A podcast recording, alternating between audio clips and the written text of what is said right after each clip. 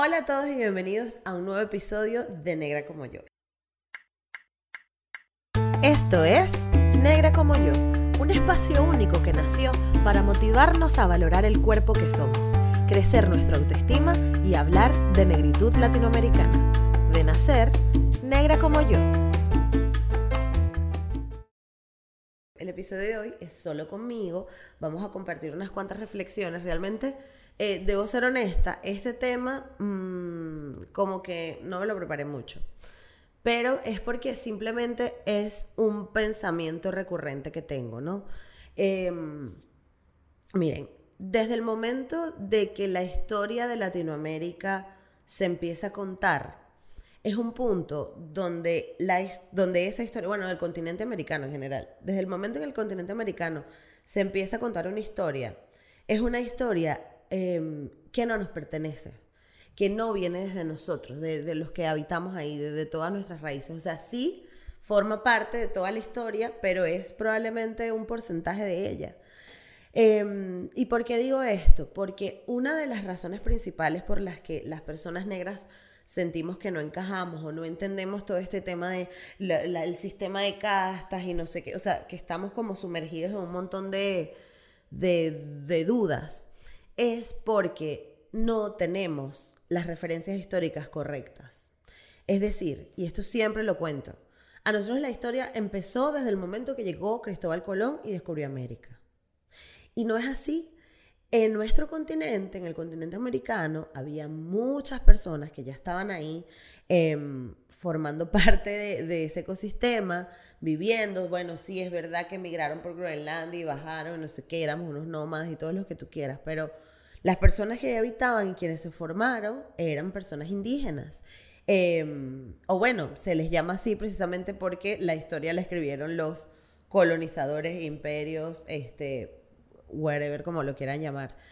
Em, entonces, esa desconexión que existe entre lo que, los que las personas, los millennials, los que estamos habitando en esta generación en el año 2021, con esa historia que nos han contado, está rota. Y es porque nos han contado mal la historia. Por el otro lado, ¿qué pasa con las personas negras? Que también nos hacen creer que las personas negras estaban en el continente africano sentados así, viendo para el techo, ya con el grillete puesto, sentados esperando a que llegara este, los portugueses y dijeran, ah, bueno, sí, este, vamos, a, vamos a traerlos para que trabajen en, Latinoamérica, porque bueno, necesitamos, necesitan mano de obra y bueno, y que se vengan, ¿no? Como si hubiera sido una decisión nuestra. Eh, y por eso eh, el título del, del episodio es Descolonizar nuestras mentes, porque toda la relación que tenemos actualmente con nuestra historia viene desde una perspectiva colonial, imperial, tal, ¿no? Invasora, lo que sea, como lo quieran llamar. Y por favor, esto es un disclaimer demasiado importante. Separen este discurso que tengo yo con el de los movimientos de izquierda, ultra izquierda y del chavismo y de toda esa mierda. O sea, no, no, no tiene nada que ver y no lo estoy diciendo por, por apoyar. El chavismo se valió de este discurso que estoy dando yo, que muchas personas están estudiando en otros contextos y que no tiene nada que ver con la tendencia política. Él lo usó y agarró y dijo, ah, bueno, mire, es que esta gente, este, vamos a luchar por ellos. Y se valió de un discurso que no era de él, que no venía de él. Así que por favor, separemos. Em, se trata de que en sí, sí, 100% sí, la historia se nos ha contado mal. ¿Por qué? Porque yo pienso que en el sistema educativo y en cómo eh, se fue transformando, se fue dando, se fueron dando los relatos em, de generación en generación, es que eh, nos dijeron, bueno, nada, en África no había nada, ser un peladero chivo y estaba una gente, y llegaron los portugueses y bueno, empezó el comercio transatlántico y ya. Em, y no, había una cantidad importante de culturas, civilizaciones interesantísimas que habían desarrollado avances tecnológicos modernos y tal, y que simplemente llegó otro continente más poderoso, o con armas, o como sea, no sé qué fue lo que coño lo que hicieron, y boom, atacó o, agarró este continente y dijo, bueno, ahora nos pertenece. Y esto nos pertenece a nosotros, y aquí vamos a hacer nosotros lo que nos dé la gana, porque nosotros somos en nosotros, y qué de pinga, ¿no?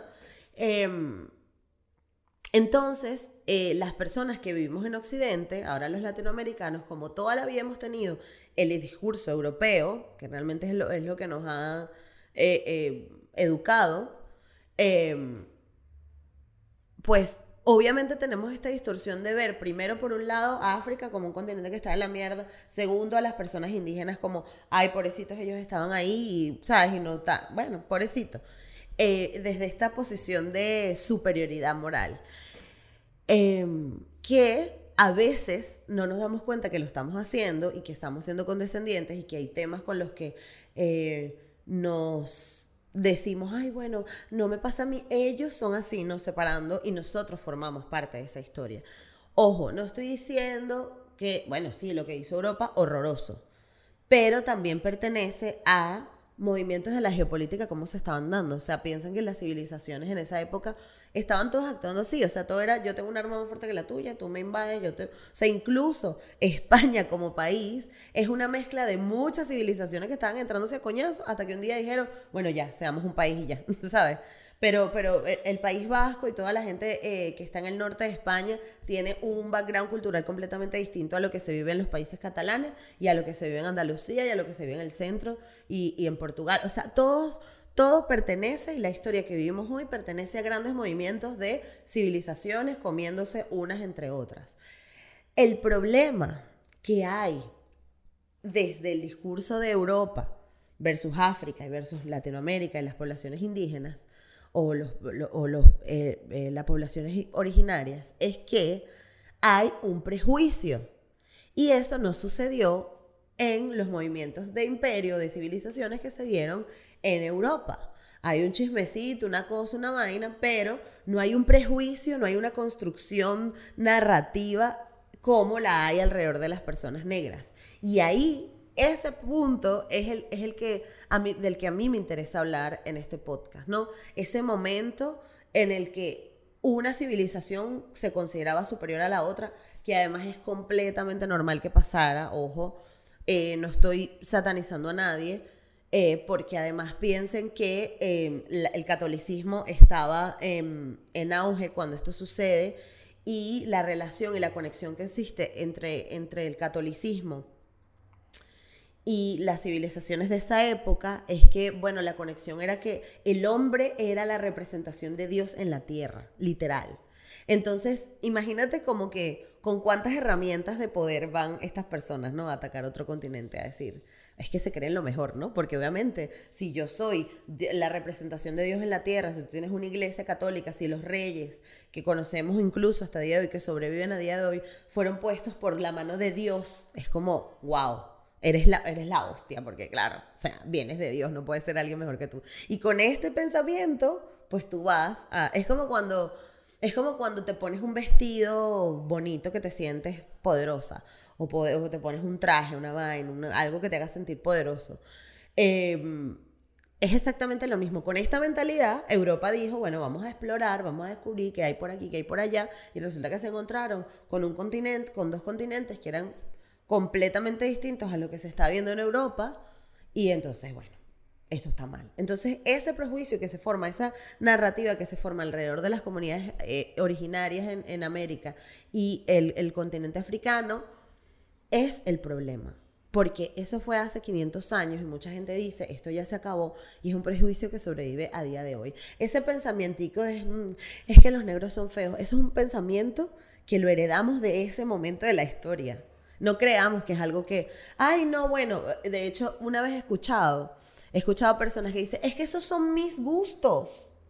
Yo pienso así, a mí es que me gustan los catires, ¿qué puedo hacer? ¿No? Y es como, bueno, tus gustos, amiguite, están un poco distorsionados por la historia que te contaron. No, no es que... Em, no es que tú naciste así y te empezaron a gustar los catires porque sí, es porque has tenido un montón de comunicaciones que te han, que, no, eh, me da rechera hablar así, porque es que siento que, que se ve como que yo, como que te comieron la cabeza. como que toda la vida te han dicho, no, y no quiero que lo vean así, quiero que se entienda para que eso, cuando tú entiendes eso, tú ya ves la vida de otra manera. Esa es la, esa es la intención, no decirte que estamos siendo manipulados por la izquierda. que me da mucha risa porque cuando hablo de esta vaina me siento así, sorry. Bueno, el punto es que eh, ese prejuicio sobrevive a día de hoy, entonces, claro, em, nos hace ver a, la sociedad de otra manera, ¿no? Si tienes dinero te apruebo, si eres lindo, linda o linde te apruebo, si eres este, eh, una persona con unos rasgos fenotípicos que más agradables, entre comillas, porque es que no tiene porque sea agradable o no. Em, todas estas cosas, todas estas líneas y patrones de pensamiento que tenemos vienen porque tenemos la mente, entre comillas, colonizada. Em, y la idea es que esa reflexión nos, nos, la recordemos todos los días, cada vez que intentemos comunicarnos, cada vez que intentemos dar una opinión, porque todavía a día de hoy se escuchan personas diciendo cosas como que, bueno, vale, pero es que yo no sé cómo hacen esa gente en esos barrios, ¿sabes? O, o dicen cosas como esa gente en esos barrios sí vive, bueno, el que vive así es porque le da la gana. O, pensamientos como el de eso, el que les dije antes, ¿no? Ay, es que a mí no me gustan, a mí es que me gustan solamente las pelirrojas porque es que me parecen súper sexy y no sé qué. No, te gustan las pelirrojas porque las idealizaste como algo bonito y porque nunca te enseñaron a ver el otro espectro, el otro espectro del, del, mundo. Eh, y por eso es que son tan importantes todos los movimientos de body positive que se están dando a día de hoy, por ejemplo, todos los movimientos de diversidad. Ahora estamos hablando de diversidad cultural. Ahora sí se está empezando a ver diversidad en todas partes y que una niña que nazca con el pelo rizado no se sienta atacada por una sociedad que quiere que te lo cambies porque ese pelo está mal, ¿no? O cosas como que el, em, no sé, pensemos que las personas con discapacidad ya son una población aparte de la sociedad, ¿no? O que las personas que se quemaron, o las personas que tienen vitiligo, psoriasis o alguna, alguna condición, alopecia, eh, eh, em, ¿cómo es que se llama? Hirsutismo, eh, todas las personas que tengan estas, estas condiciones, entonces ya no, ellos no pueden pertenecer. Y no, lo estamos viendo porque a todos nos O sea, yo tengo que educar mi mirada para ver belleza donde poso mi mirada, no donde me Todas esas personas que a día de hoy sufren de trastornos de la conducta alimentaria es porque han tenido y han recibido un discurso bien nocivo y bien tóxico de tú no puedes ser así, tú no puedes ser así, tú no puedes ser gorda. Entonces,